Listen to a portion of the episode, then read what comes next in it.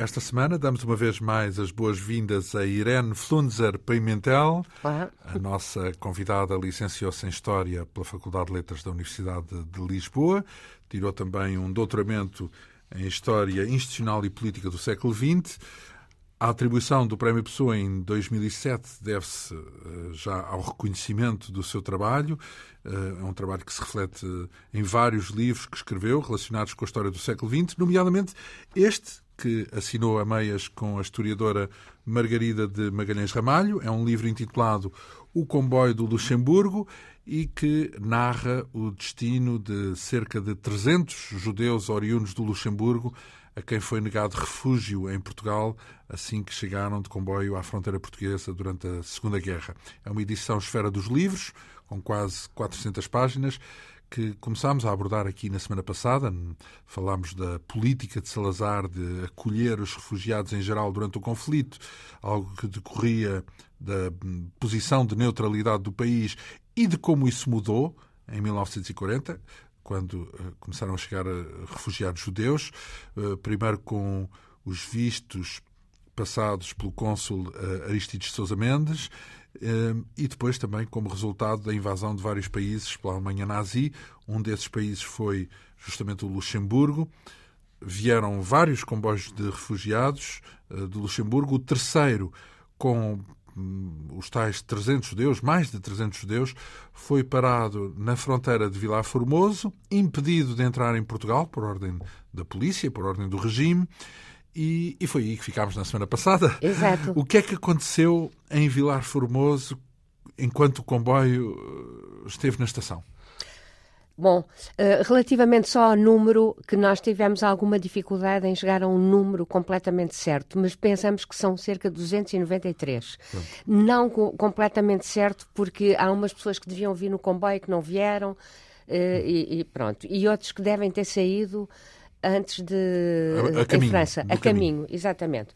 Bom, eu, o comboio chegou uh, dia 11 de novembro a, a Vila Formoso. 11 de novembro de 1900... 1940 e realmente ficou parado durante cerca de 10 dias em Vila Formoso. Inicialmente as pessoas não puderam sair do comboio e, portanto, até faziam as necessidades uh, no comboio, por isso, muitas vezes, para questões de limpeza, o comboio uh, era mudado de via uh, durante o dia, mas as pessoas não podiam sair. Além disso, estava muito frio, já estávamos em novembro, e as pessoas não tinham já comida. Portanto, o que lhes valeu foi a população de Vila Formoso, que com os seus magos proventos lá lhes deram um pouco de pão uh, seco e, e, um bocadinho de sopa e, uh, por outro lado, os uh, ferroviários de Vila Formoso, que de vez em quando também arranjavam maneira de aquecer uh, as carruagens. Ah. E as carruagens, e as próprias carruagens. Quando, ao fim de uns dias, chega a Vila Formoso o Agostinho Lourenço, que é o chefe da PVDE, para ver, para ver como é que a questão ia ser resolvida, aí eles puderam sair durante algum tempo uh, por alguns minutos, digamos. Ah, sair para o cais. Sair para o cais, exatamente. Não é sair... Eh, não, não, não, não, sair do comboio para o controlado, cais. Controlado. Pronto. Exatamente, e completamente controlado, e aí já puderam fazer, por exemplo, as necessidades fora do comboio, etc, etc. E melhorou um bocadinho. Agora, o que nós temos que ter em, em, em atenção é a angústia profunda que aquelas pessoas tinham a pontos de uma das mulheres teve um ataque cardíaco e eh, faleceu mesmo em Vila Formoso e está lá enterrada, uma das passageiras. Hum. Portanto, os, uh, uh, houve muitas negociações. Uh, Entre quem e quem?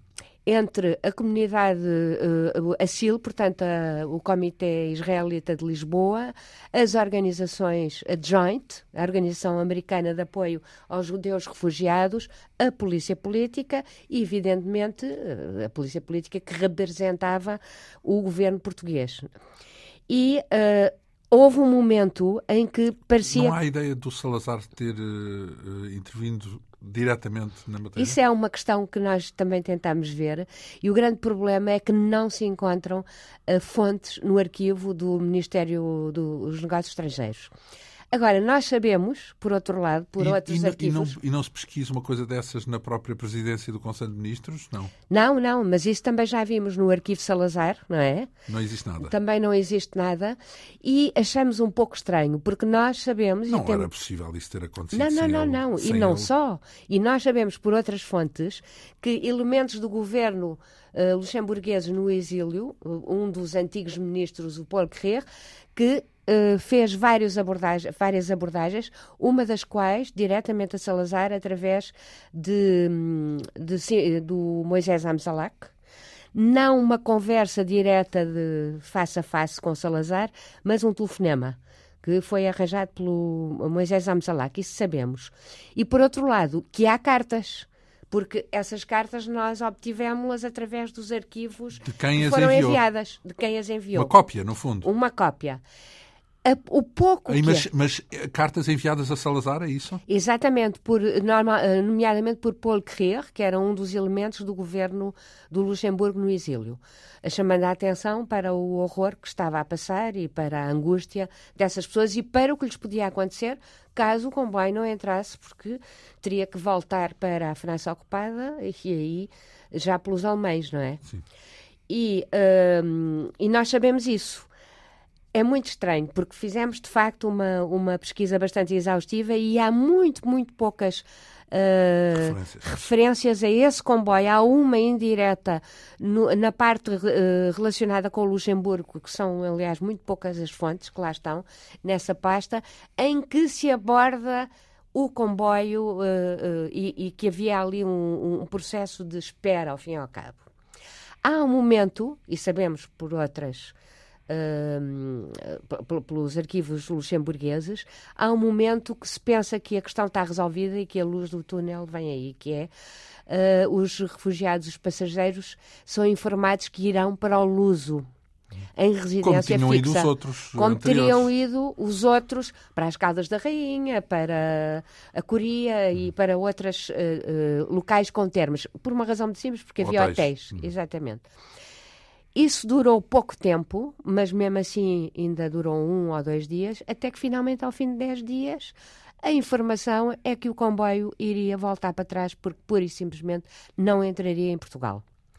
Voltou para trás. Não sabem, porque vamos lá ver. Deve ter havido aí uma, uma contenda uh, político-diplomática, houve, não? Houve. Os alemães, se calhar, intervieram, não? Ou Houve franceses? Não, não, não. Houve várias, várias intervenções. Os alemães, curiosamente, porque nós temos que ver que estamos numa fase em que a política antissemita alemã, nazi, é uh, a expulsão.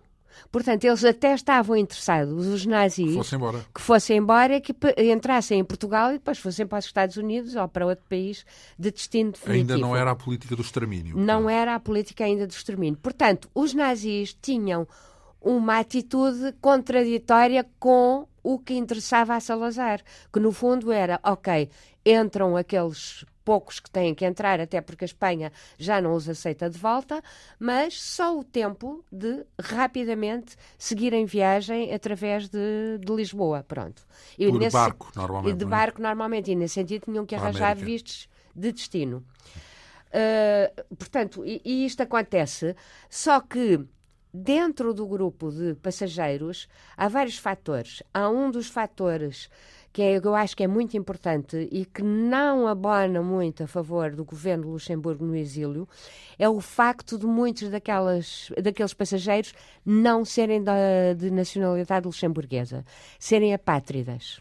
Nós temos, aliás, os números no livro. Apátridas, formalmente, mas vinham de algum lado, não é? Vinham, claro, tinham sido ex-alemães, mas por serem judeus e por terem saído da Alemanha, ficaram apátridas polacos, ex-polacos, idem aspas, e de outros locais. E ao fim de um tempo na, na, na, Luxemburgo, não só não conseguiram a nacionalidade, porque já não se conseguia a partir de determinada altura, e por outro lado, perdiam a nacionalidade que tinham tido. Estes judeus apátridas que estavam no Luxemburgo tinham uh, documentação, passaportes luxemburgueses, mas diferente de, dos outros. Uh, eles dizem todos tinham até uma capa cinzenta e que mostrava que, no fundo, eles eram apátridas, portanto, não seriam defendidos pelo governo do Luxemburgo no exílio como os judeus luxemburgueses que esses sim seriam defendidos. E há muita correspondência então o critério da ajuda é o da nacionalidade, Absolutamente. não o da perseguição, o, da, o do verdadeiro motivo de porque eram perseguidos. Exatamente, exatamente. É o tal lado imoral, porventura. Exatamente. Aliás, para entrar nos Estados Unidos, as cotas de entrada, e isso, por exemplo, a correspondência do, do, do governo é do Luxemburgo, é por nacionalidade. Exatamente. Então os apátridas, em todo caso, nunca teriam os apátridas, se pudessem provar que tinham sido alemães e que houvesse ainda espaço na cota alemã, que era a maior de todas, mas também era aquela que estava mais preenchida, não é? Hum. Aí, Aí, poderiam, poderiam entrar. entrar. Mas só. Cotas, estamos a falar de cotas. Quais cotas? cotas eram de cotas de percentagem. Era dos Estados Unidos da América, por exemplo. Que Nos Estados cotas? Unidos da América havia cotas por nacionalidade. E, por exemplo, podia acontecer que um casal cujo marido, por exemplo, era polaco e a mulher alemã, estavam metidos em, em cotas diferentes e, portanto, podiam ser separados eh, porque por qualquer razão numa das cotas já estava preenchida separados não. durante a viagem, não é? Durante a viagem e a entrada no, nos Estados Unidos. Portanto, um podia ir antes que o outro e o outro não, não podia entrar. Além de tudo mais, entrar nos Estados Unidos não era só ter essa cota, era também ter o que se chamava affidavits, que eram certificados por pessoas que já estivessem nos Estados Unidos ou organizações que se responsabilizassem tutela, pelo primeiro tipo tempo. Tutela, Exatamente. E que se responsabilizassem quanto dinheiro.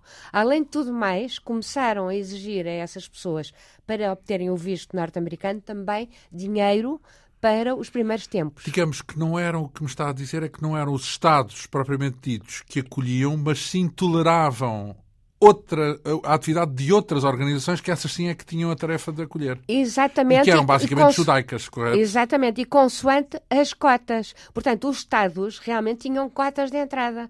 Aqui, por exemplo, no caso português, não havia números, não havia percentagens. Havia só aquelas regras que davam o visto português de trânsito só àquele que pudesse garantir claro. que partisse depois rapidamente. Não, mas isso é uma regra portuguesa, isso não é uma regra isso é uma é? regra portuguesa, assim como havia essa regra, por exemplo, na Bélgica antes da ocupação, na Holanda antes da ocupação. Uhum. Isto veio tudo, aquilo que falámos na semana, na semana passada, eh, das uh, uh, conclusões e decisões tomadas em avião em 1938, na chama, naquela conferência para lidar com a invasão, entre Não, aspas, isso, dos isso é interessante também naquele sentido em que a ideia que dá é unilateral. Eh, o senso comum, digamos, tem Sim. uma noção de que aquilo era uma história unilateral da Alemanha e que depois todo o mundo se uniu e não é assim, não é? Portanto, eh, a maior parte do mundo cumpriu perante o drama do Holocausto cumpriu a neutralidade, grosso modo, e deixou, quando muitos Os que ainda não estavam ocupados. Depois não... foram sendo ocupados. Sim, bem, mas pois. os que foram ocupados, isso é evidente depois, pronto, que era a, a regra França, do ocupante. É? Exatamente. Mas isso é normal. Ou melhor, é, é, é lógico que quando os nazis ocupam um país, claro, que a norma é a passa a ser a norma nazi, não é? Nazi, claro. Mas, mas, mas o, o que podemos considerar que é um bocadinho em contracorrente é uh, uh, as determinações, as políticas sim, sim, de cada país. Pelos, pelos, outros países que ainda não têm essa norma e que, digamos que, no mínimo, não é propriamente amigável. É, é Nada. Uma, é uma... Aliás, os Estados Unidos, e agora não vamos falar nisso. E é curioso isso... também do caso da América, porque todos pensamos que os judeus têm uma influência tal na América porque... porque foram todos para lá e foram todos, encontraram refúgio desde o século XIX, desde as perseguições do século XIX pela Europa. A questão questão não é tão simples. E mais, havia antissemitismo no, eh, portanto, nas estruturas do Estado norte-americanas e também a nível da população. E como sabe, houve primeiro toda um, um, uma política isolacionista dos Estados Unidos.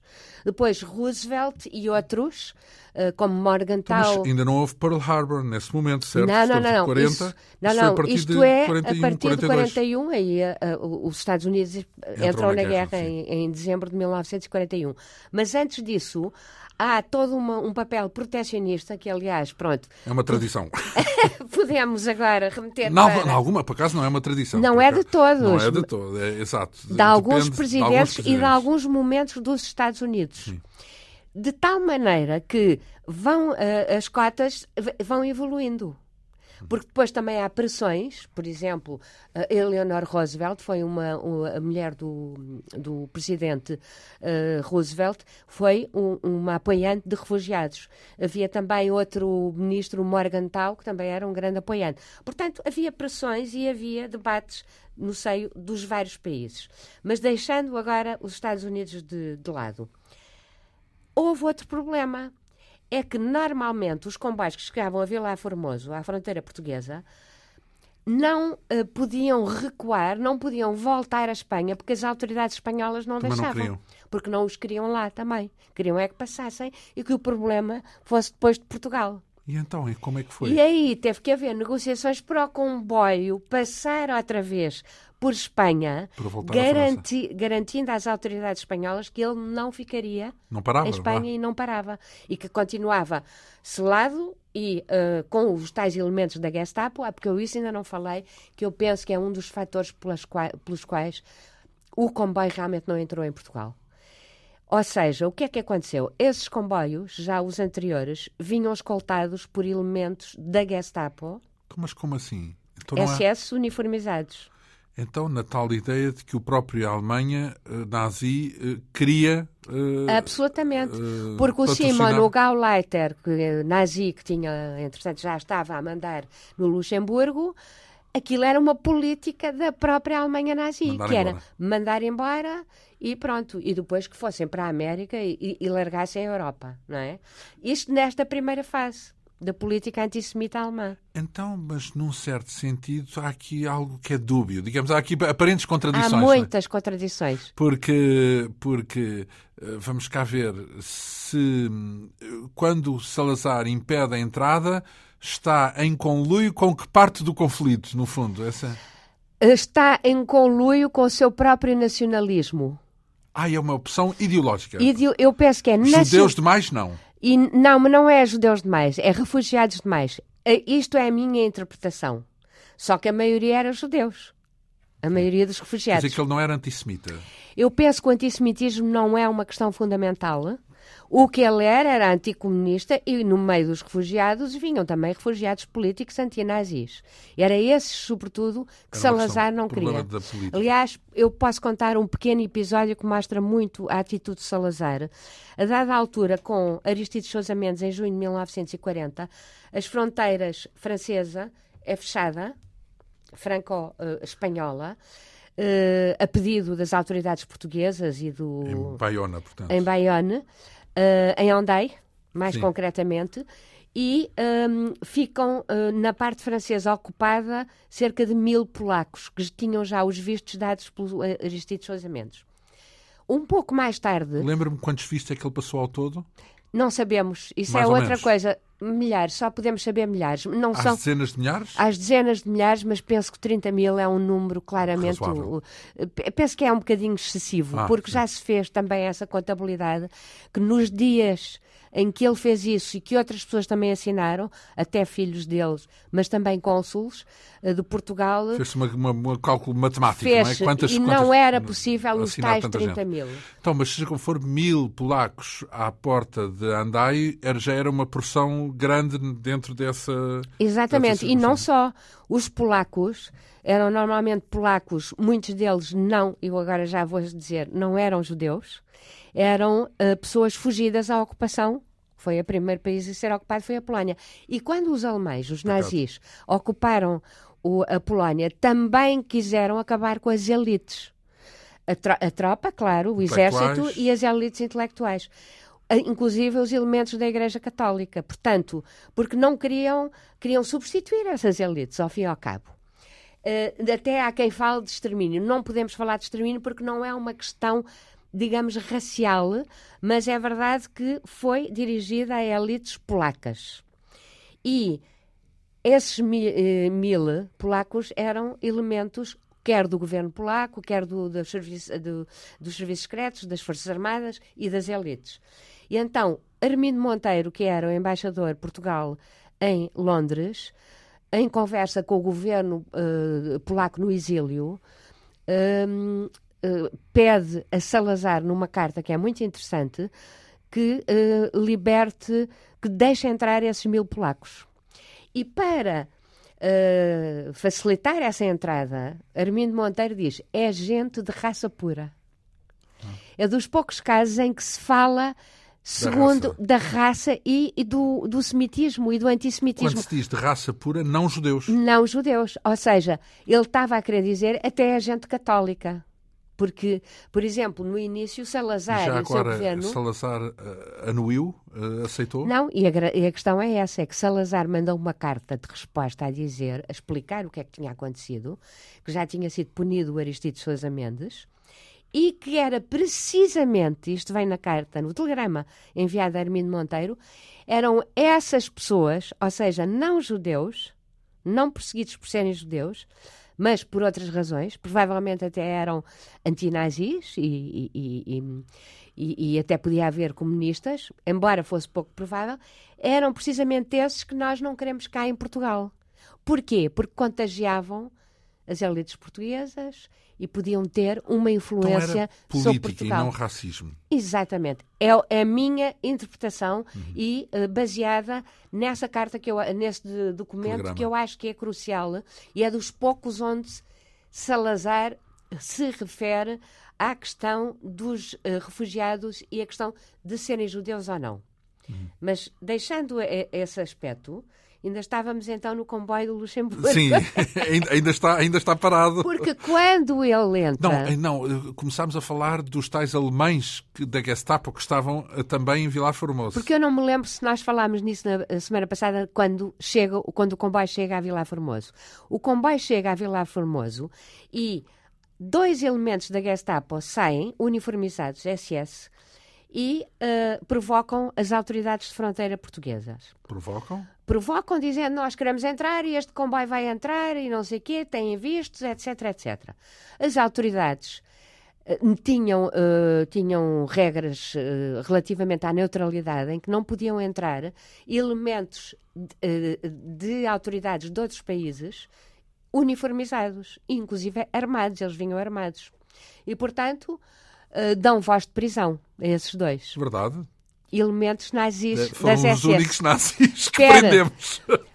Havia vários dentro do comboio, não era ah, é dois verdade. nem três. Olá. O chefe do o destacamento foi, foi. Mas está a ver, é que isto, nós rimos-nos, mas depois isto vai, vai constituir uma tragédia. Então. Uh, porque a seguir o chefe desse destacamento da Gestapo manda outros dois elementos para saber o que é que se passava, porque não vinham, nunca mais vinham os tais da Gestapo. E esses começam aos tiros, chega a haver tiros, não sabemos para o ar, mas no, na documentação está descrito isso, agora pode, pode ter sido também exagero, não sabemos, e as autoridades portuguesas de fronteira dão voz de prisão. E ficam dois? com quatro elementos da Gestapo ou das SS presos. Imediatamente é contactado o embaixador uh, de, de nazi da Alemanha, ou da Alemanha nazi, em Madrid, começam negociações e eles são cá, libertados. Embaixadora em Portugal. Mas foi mais rápido porque era mais importante a embaixada em Madrid, a embaixada da Alemanha em Madrid.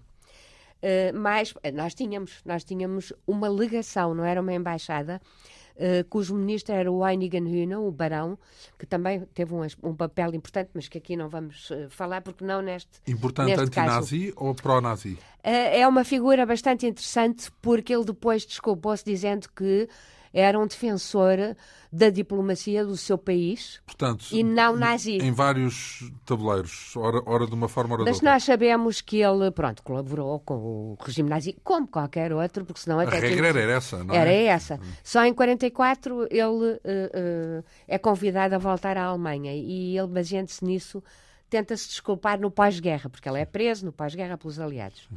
Mas Ainda estamos na parte da Gestapo. Então, avisam Madrid, uh, avisam embaixador... Madrid, embaixador, vem um delegado de Madrid uh, rapidamente uh, negociar com a fronteira portuguesa, em contacto com as autoridades portuguesas, e eles são libertados. Mas o tal comboio, entretanto, é iluminado pelos flashes. Uh, ou seja, pelos flashes da, da, da, da opinião pública, inclusive, é porque muita gente sabe que isto aconteceu.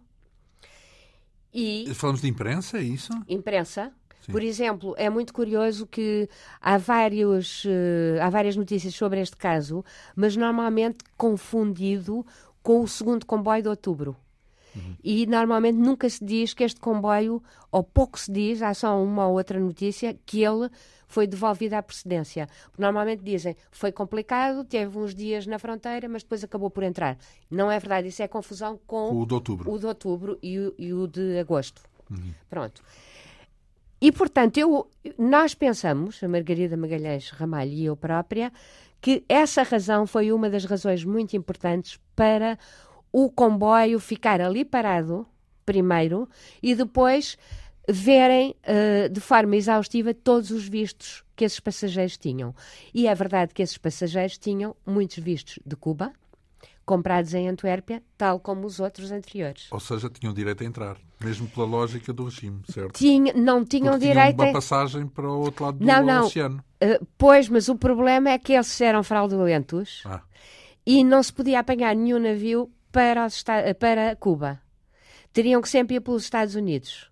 E eh, não havia, eh, os Estados Unidos não, não tinham dado vistos de entrada a, este, a estas pessoas. Eles tinham obtido. Não cumpria então os requisitos. Os requisitos da Circular 14 de 1939. Sim. E isso é muito importante, porque isto são todos aqueles pequenos. Não, isso é o fundamento para recusar o comboio. Completamente. Uh, os que. Uh, mas o problema é que então podiam ter dito, como aconteceu em outubro, inicialmente os que tinham vistos passados segundo todas as ordens, e segundo todas, uh, obedecendo às ordens de Salazar, ou uh, judeus luxemburgueses de nacionalidade luxemburguesa entraram primeiro do que os outros que ficaram uh, também retidos. Neste caso, porque é que não entraram nenhum? E isso foi porque aí eu acho que tinha endurecido muito por causa dessa, dessa atitude dos elementos da Gestapo, não é? E, por outro lado, já tinha acontecido e já estava a ocorrer o, o processo disciplinar contra Aristides Sousa E to, toda essa, essa conjunção de fatores. Foi uma mudança de atitude. Foi uma mudança de atitude. Os espanhóis tiveram, uh, uh, portanto, uh, foi-lhes assegurado que o comboio não ficava em Espanha e o comboio vai para Bayonne, Ondai, e está ali durante algum tempo. Ali onde? Em, Bayonne, em Ondai? Em, em, em e depois em Bayonne, e depois eles são transferidos para um campo de internamento. Há quem diga que era uma antiga fábrica de chocolate, em Musserol. Há quem diga que tinha sido já um campo de internamento de refugiados espanhóis após a Guerra Civil de Espanha. Eles ficam ali, em péssimas condições, como qualquer campo de internamento, com pouca comida. Então, mas isso quer dizer que, seja como for, onde quer que estejam, eles não são livres de circular, certo? A circulação dos judeus é sempre sob controle. Sobretudo em Espanha e em França. Em Portugal, como eu já disse da outra vez, havia a residência fixa, mas. Era muito Enfim, mais liberal comparado com. Havia corrupções várias. A, P a PVDE tinha que dar autorização para saírem dali. Mas eles diziam, por exemplo, nós queremos ir à praia à Foz do Arelho, os que estavam na, nas Caldas da Rainha. E a PVDE dizia, está bem, mas venham no fim da tarde. Outros aproveitavam e iam até Lisboa para ver se faziam a, a procura, eh, a procura de vistos de país de destino. Uhum. Uh, em Musserol não é um campo de concentração. Musserol é perto da fronteira com a Espanha, não? Uh, sim, é perto de Bayonne. Sim. E uh, nesse não é propriamente um campo de concentração, muito menos de extermínio, porque isso é posterior, não é? É um campo de internamento francês, onde teoricamente eles não podiam sair, de onde eles não podiam sair, mas lá dentro até tinham algumas condições, embora frio, o problema das doenças, sempre, quando está muita gente acumulada, com frio, com pouca comida. Bom, e a dada altura é de tal maneira que as próprias autoridades alemãs não os querem ali, militares alemães que fazem uh, a vigilância de Musserol. Então, se não são ali, vão Porque não sabem, não sabem o que é que vão fazer com, aqueles, com aquela gente. No fundo, aqui para nós. Agora, de repente, tive uma epifania. Sim, Desculpa. Porque, porque é, é epifanias que, que é nos... A solução final resulta de não saber o que fazer com eles? Porque, vamos cá ver. Hum, não. A, minha, a, não. a pergunta é, temos que os despachar, vamos correr com eles. Mas uma vez que ninguém os quer, não é? Que começam a fechar-se as portas, o que é que fazemos com eles? Aparece a ideia da solução final, não? é, tem, tem algum está ligado a isso. Porque a pergunta é se houvesse um canal de acolhimento uh, dos judeus, Isso é uma talvez pergunta não houvesse o Holocausto? dólares. Não.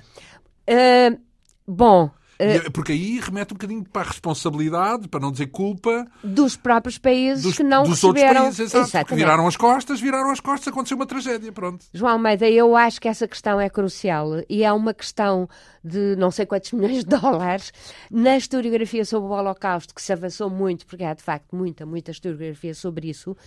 O que se Bem, se calhar até pode ter acontecido isso, mas sem a consciência das potências que isso ia acontecer, não é? Que isso ia... Jano, fiquem vocês com eles sem imaginarem que o, O que eles iam processo- fazer era a eliminação pura e simples. O é? processo é mais progressivo e por etapas. Por etapas muito. mais complexo, E portanto. mais complexo e por etapas. A invasão da União Soviética em junho de 1941 é também crucial, porque a partir desse momento, não só os nazis já tinham com a invasão da Polónia mais 3 milhões de judeus, como também invadiram a União Soviética e quiseram fazer da União Soviética um espaço vital, um de colonização para alemães, e por outro lado enviar todos os judeus para ali também. Não só porque, entretanto, começara a guerra e, e os países não aceitavam, os países europeus, já havia muitos ocupados, a América e os países eh, latino-americanos também não os aceitavam porque tinham fechado as suas fronteiras. E aí o que é que começa a acontecer? O chamado Holocausto em céu aberto. Ou seja, os SS e os Einsatzgruppen começam a matar homens primeiro. E depois há outros aspectos A tiro também, e- porque Bem, para depois os foi uma nazis. questão, depois foi uma questão, por triste que, e por terrível que seja dizer isso, depois foi uma questão de mera gestão, não é? Portanto, a gestão da morte A gestão é da morte industrializada utilizando métodos modernos e contando é? com um aspecto muito importante do, do- do- da estrutura nazi, é que, contrariamente ao que se pensa que Hitler dizia uma frase, ordenava qualquer coisa e os outros obedeciam, as coisas não eram bem assim. Hitler, mais concretamente, como diz o Ian Kershaw, dava a entender o que Biógrafo, seria a é? sua política. E depois, o- as O pessoas... zelo, o zelo dos o outros. zelo da policracia, de, que, é- que era uma policracia, havia vários poderes e rivalidades a nível Cada do um governo. fazendo mais um bocadinho. Cada um fazia ainda mais um bocadinho e mostrava maior zelo para derrubar o rival e para se mostrar Para agradar, mais agrada- eh, agradável ao próprio nazismo. Pronto, mas isso é outra questão. Em Musserol, eles, a dada altura, há uma noite, Não, é uma questão, mas dava bem vontade de seguir por esse caminho. se quiser, nós podemos Não. seguir, mas já não é o Não, comboio. Não, não, não digo, não digo, é outra, é verdade. Não, não é vamos porque- por aí. Porque, porque essa história de perceber qual foi, se quisermos, a mecânica política que, que deu origem ao Holocausto, normalmente há uma mecânica simples, que é os malandros dos nazis são antinazis. Mas não está e- correto. Mas não é só isso, há ali uma parte E foi um é? processo por etapas. Há até historiadores que dizem, eh, até de forma um pouco... Digamos que as circunstâncias Sim. favoreceram Sim, a solução final. sim, sim, sim, sim. Pronto, e as Sim. circunstâncias até podiam ter sido outras, mas favoreceram. Digamos que, pelo menos, há uma espécie de uma implicação indireta. do- do- Absolutamente. por, por ausência de resposta. Portanto, por. eh, Por ausência de resposta ou por respostas eh, criminosas que se- começam a ser tomadas por No elementos... Ocidente? Não, não, nazis. Nazis, Não, estou a falar. claro, pronto, isso, claro. isso é óbvio, mas Agora, a- a- a- no onde, onde merece um Ocidente- novo olhar é perceber qual foi a parte, eh, ou por inércia, ou por a- alguma decisão política ativa, que, que tornou mais expedita e mais óbvia a, a solução dos nazis. é? Absolutamente. Portanto, porque se não deixa, eh, se, está- se fecha as portas em todo o lado, o que é que há de acontecer aos nazis que lá Quando ficam? em aos, 1900 aos judeus que lá ficam? Quando em avião, em 1938, os países, eh, em vez de resolverem a questão, fecharam as portas, decidiram fechar as portas, Hitler- foi uma vitória tremenda para Hitler, que a partir desse momento soube, e ainda não tinha começado a guerra, soube Mas fecharam as portas de, a quem? dos seus países, A quem? eh, a judeus expulsos de, Já da Alemanha e da Áustria. Exatamente. Portanto, todos aqueles países à volta, Suíça, Suécia, Bélgica, França, não, não Ficaram tinham sido confinados, digamos assim. ficaram ali confinados e Hitler percebeu ninguém se vai mexer se eu fizer o que é que seja se eu fizer o que é que seja e sobretudo a partir da guerra. Então a partir de agora eles têm mais que, que se preocupar do que Ninguém os vai notar. judeus. Absolutamente. E isto foi gradual por etapas. Cada vez mais radicalizadas as etapas. Sem ninguém reagir. Sem as pessoas reagirem sem o quem devia reagir não se reagir. pode dizer que não havia de que isso foi tudo feito em segredo e de que não havia a consciência porque se houvesse teriam reagido? Não a questão do, do segredo também é outra se quiser não é podemos assim tão até segredo é isso Do segredo é preciso ver que os serviços secretos britânicos, muito bem, conseguiram, através da máquina Enigma, ap eh, apreender os códigos alemães. Agora não vale a pena falar Sim, como é que foi, sim, mas sim. terá sido uma das razões pelas quais também os aliados ganharam a guerra. Porque os britânicos ouviam, sobretudo, eh, as conversas da Abwehr, não tanto das SS, porque isso nunca conseguiram, esses códigos, mas da Abwehr, si- eh, sim o exército do portanto. exército. E quando se dá a invasão da União Soviética, eles começam a perceber que há uma mortandade bastante diferente do que, é que tinha existido na Primeira Guerra Mundial, que era o que servia de referência, porque são uma data de civis que começam a ser mortos, porque eles começam a ouvir dos Einsatzgruppen para as tropas alemãs a dizer hoje foram eh, mortos mil, eh, alguns judeus, outros comunistas, não sei o quê, não sei o que mais. E começam a perceber que há aqui qualquer coisa muito estranha e são todos civis, esses que são mortos. E, portanto, o pré-holocausto, o holocausto por balas, a dada altura é do conhecimento das autoridades aliadas. Depois, as autoridades aliadas vão sabendo também gradualmente o que se vai passar a partir do momento em que há campos de extermínio, o que é Auschwitz. Começam a perceber que, até por testemunhos, que há pessoas que entram e depois não saem e que há ah, fumos, ou seja, as câmaras de gás. há gente a entrar e, e o E- resto é fumo E o resto é fumo. cinzas meu Deus. E, e começam a tentar perceber, mas é preciso também nós termos a noção que hoje nós sabemos o que é que aconteceu, mas na altura não havia nenhuma referência, nenhum antecessor. Então, mas se havia as tais máquinas que sabiam os códigos ou eles também não falavam Mas disso é porque eles não falavam disso Assim, de forma muito aberta e, portanto, também tinha que haver uma interpretação das pessoas que estavam a vir da parte dos a- das, das agências secretas britânicas. E é muito interessante ver, porque eles chegam a dizer, e eh, fazem relatórios que são enviados a Churchill, a dizer há aqui qualquer coisa que ainda não percebemos bem, mas que está a ser diferente da, da última guerra mundial. estão a matar mais Estão a matar mais civis e mais. Estão a falar de. Ah, e os alemães, os nazis, utilizavam muito os eufemismos. Isto até ao fim. Porque eles tentavam esconder. a solução final Solução final, eh, eh, a mercadoria que ia nos comboios com deportados. Era sempre. Mercadoria. Nunca diziam. Não, vão aqui eh, Pessoas, pessoas, vão aqui seres humanos. A mercadoria, não sei o quê, era tudo. Sobretudo na documentação escrita. E por isso é que é tão difícil. E há negacionistas do Holocausto. Por Por, isso. disso. Porque não temos nenhuma ordem de Hitler, nenhuma ordem de, de, de Clara. Heinrich Himmler, que é o chefe da, das SS e que, que dirige todo o processo do Holocausto, não temos nada a não ser testemunhos de conversas, de atitudes, porque eh, eh, eh, em papel não há. Não, mas aí tudo bem, isso é a parte que, as- que os historiadores não fizeram outra coisa senão andar à volta disso. Exatamente. Aqui o que me estava a intrigar e a interessar era o papel dos outros, dos que viram.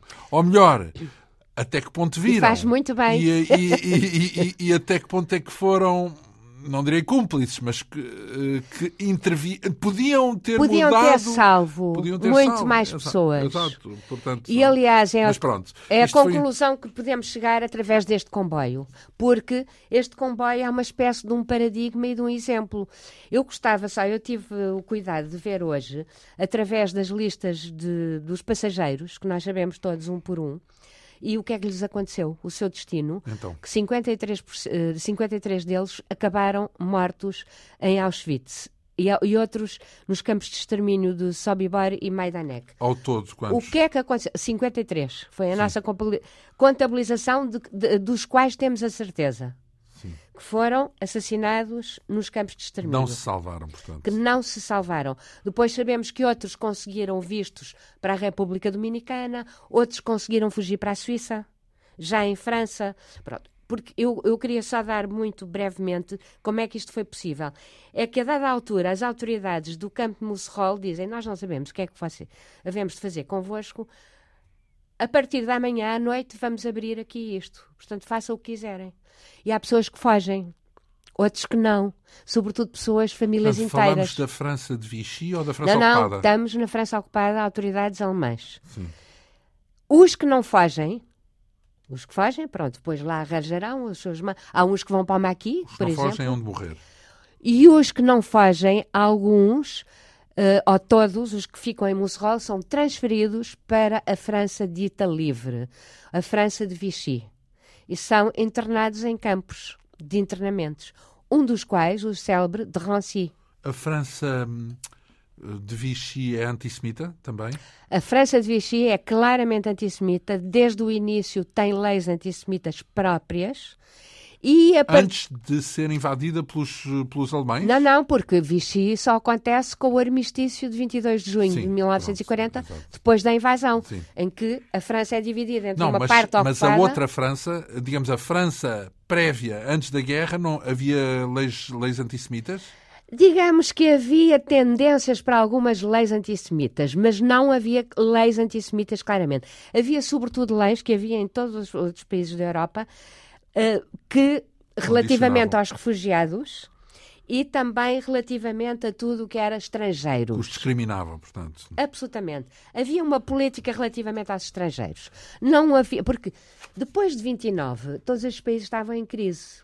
E havia sempre aquele medo, vai haver aí uma inundação de estrangeiros que vão inundar os, os, o nosso mercado de trabalho. Ah, mas não necessariamente judeus, em todo caso, não eram... Sim, mas digamos que a França tinha uma tradição, mas isto já estou eu a dizer, também. antissemita, bastante mais forte até do que a própria Alemanha do século XIX. É estranho, porque nós imaginamos a França com comunidades judaicas muito fortes, ainda hoje, aliás. Também, e, portanto, mas também guerra, achamos não... muito estranhos certas coisas que existem na França atual, certas manifestações da extrema-direita, etc., não é? Uh, certas manifestações de agora, antissemitismo. Agora o problema árabe agora é complicou é, bastante. Agora substituiu mas o que está a acontecer, e isto também nos Estados Unidos, é que paralelo ao problema, uh, digamos, muçulmano uh, devido ao terrorismo islâmico, que são coisas diferentes, não é?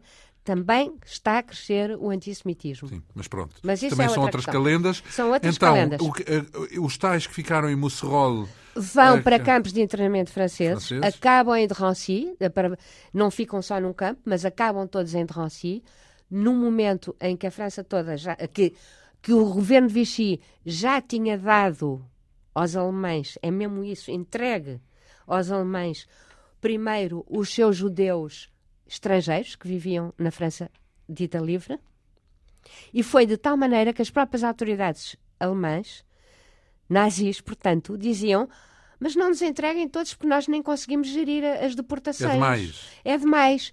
E, há, e acharam que havia também um zelo demasiado grande da parte do governo de Vichy.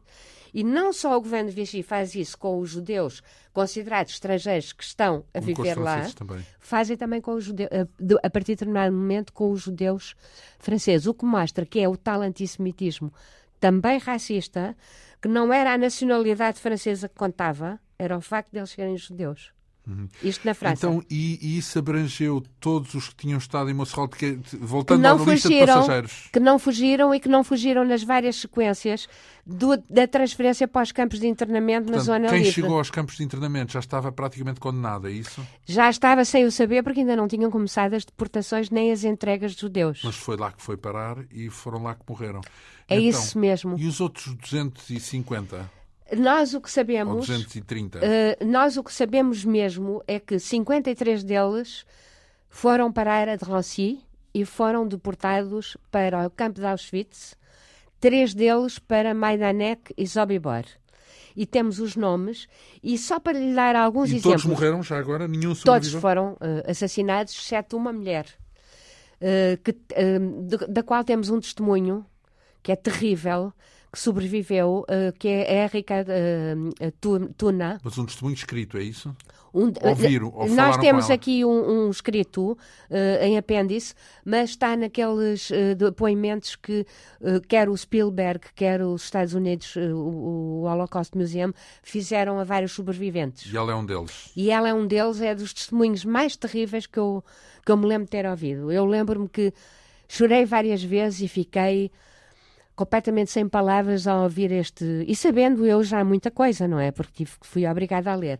Primeiro porque é um testemunho que nós vemos em vídeo. sim. E depois eh, o tipo de perguntas que a própria pessoa faz a, a esta sobrevivente e mostra como nós não compreendemos ainda não hoje o que se passou, pois. nem imaginamos. Porque ela própria, a dada altura, há certas perguntas que ela diz: Mas é óbvio que isto que era isto que ia acontecer, que era isto que ia acontecer, que era o extermínio, que era o que é que acontece a esta senhora? Agora não sei se ela ainda é viva. Ela era uma miúda, irmã gêmea de outro, e os pais que vinham no comboio. O que acontece é que no meio destas fugas, a família decide que o, o, o irmão gêmeo, o Eric, era o Eric e a Érica, o Eric vai para a República Dominicana porque tem acesso a um visto. E desaparece e salva-se. Ela fica com a mãe porque era cega. Eu acho que até já tinha contado um pouco isto. E o pai, um belo dia, desaparece. Quando eles ainda estão em França, num dos campos, morto, vão buscá-lo, ah. vão buscá-lo. Nunca mais souberam nada dele. Pensa-se que foi morto em Auschwitz. E as duas, posteriormente, estão em Drancy, fazem parte dos que em Drancy são deportados para Auschwitz. Ela era muito nova, a mãe dela é logo, era cega, portanto é logo eliminada, eliminada e enviada para as para camas de gás à, à, chegada, e ela aos 18 anos fica num campo de trabalho escravo, também que havia em Auschwitz. Depois há várias peripécias, que não, não vale a pena agora contar, e nas chamadas da uh, Marchas da Morte, no final, quando... Quando começa a ofensiva quando começa soviética, soviética e vai chegar a Auschwitz os próprios nazis fazem as chamadas marchas da morte para esconder os crimes e transferem muitos desses deportados a pé, a pé um, uh, em pleno inverno, para campos já na Alemanha, para serem escondidos nesses campos. Morre uma quantidade deles no caminho, no caminho e ela consegue chegar a Bergen-Belsen.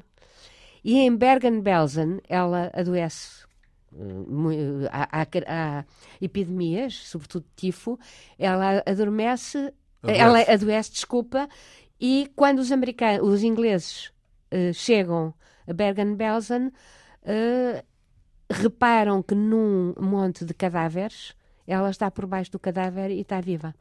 E é ela que sobreviveu desse modo. E depois há os americanos, uh, soldados americanos acabam por uh, tomá-la como se fosse uma espécie de uma cobaia, mas em proteção, uh, acabam por protegê-la, pagam a convalescença dela e o tratamento dela na Suíça e mais tarde um desses americanos casa-se com ela e ela agora vive na América. e ela passou a viver na América, não sei se ainda está viva. Sim. Mas só para dar alguns exemplos e porquê é que estas pessoas não fugiram normalmente eram famílias inteiras com crianças. E nunca pensaram que. Porque ninguém sabia antes de saber o que é que ia ser o Holocausto. E, portanto, pensavam: vamos ficar aqui em Drancy, neste campo de internamento francês, muito pior do que os outros, e vamos aguardar aqui o final da guerra. Só que estamos 41. Ah, pois. 42. muita história para começa. O pior ainda estava para escrever. Por exemplo, só aqui para dar um caso, esta família Goldberg Cyril um, nasceu em 32, Frana, 33, Mauro, 31, o que significa que eram miúdos. E depois os pais. Uma família de 1, 2, 3, 4, 5, 6, 7, todos Auschwitz, Auschwitz e, e, deportados. Mas há outros casos. Há também aqui uma a família Starkman, também, todos. Há pessoas que são uh, miúdos no meio destas famílias que nasceram em 1940. Está a ver? Crianças, bebés. Janeiro, fevereiro, um ano, ou dois. Um ano ou dois. Bebés ainda foram no tal uh, comboio e percebe-se porque é que estas famílias quiseram ficar juntas. Porque não tinham condições de se separar. Ora bem, eh, estamos em Musserol. Seguiu o caminho dos outros que conseguiram uh, sair desse primeiro centro de detenção? Esses foi os que se salvaram, no fundo. É? Exatamente, é? alguns deles. Aquela sobrevivente que é a Rachel Galler, da família Galler, que vinha quase toda, vinha, vinham muitos elementos no comboio, quase todos eles conseguiram salvar-se. Através, uns para, a, a Suíça ah, e a maior parte para a América e muitos para a República Dominicana. Uhum. O caso da Rachel uh, Galler Wolf, mais tarde de casamento, também com um judeu luxemburguês que ela conheceu nos Estados Unidos, ela é das que consegue fugir, consegue arranjar um visto para Marselha, de Marselha vai para Casablanca, de Casablanca ainda pensa que vai para Lisboa e depois vai para os Estados Unidos. Isto é um dos casos. Uhum. O Henrique, por exemplo, Tuna, que é um dos que sobrevive desta família Tuna, eh, esse vai para a República Dominicana. O tal da irmã gêmea? O tal da irmã gêmea, porquê? Porque a República Dominicana, depois, as, uh, há uma tentativa, quer do, do joint, quer das autoridades norte-americanas, quer das autoridades até luxemburguesas, de encontrar uh, salvamento para estas pessoas. E um dos casos é a República Dominicana, mas que só quer alguns e quer pessoas, curiosamente, para agricultura, porque queriam substituir os negros do Haiti que estavam na agricultura. Sim, porque é a República Por Dominicana ainda branca, se quisermos. De Trujillo, que era uma ditadura absolutamente racista, mas queria brancos e não, tinha, não fazia questão que fossem judeus. E alguns vão para lá e fazem uma, colónias de judeus alemães e, e de judeus europeus, da, agrícolas, que mais tarde duram e ainda hoje lá estão. Então vamos cá ver. E este foi o último comboio, eh, em termos de comboios que vieram muito importante. Acabou. Há mais um. Fez história. Ah, mais um. Há mais um que parte do Luxemburgo em 1941. No mesmo dia, isto é que é terrível, em que parte esse para o oeste, parte outro, já é o primeiro que parte com deportações de judeus do Luxemburgo para Auschwitz. Para, inicialmente para o campo de Litzmann, Litzmannstadt, que não é mais nada do que o gueto de Lodz, na Polónia. Hum.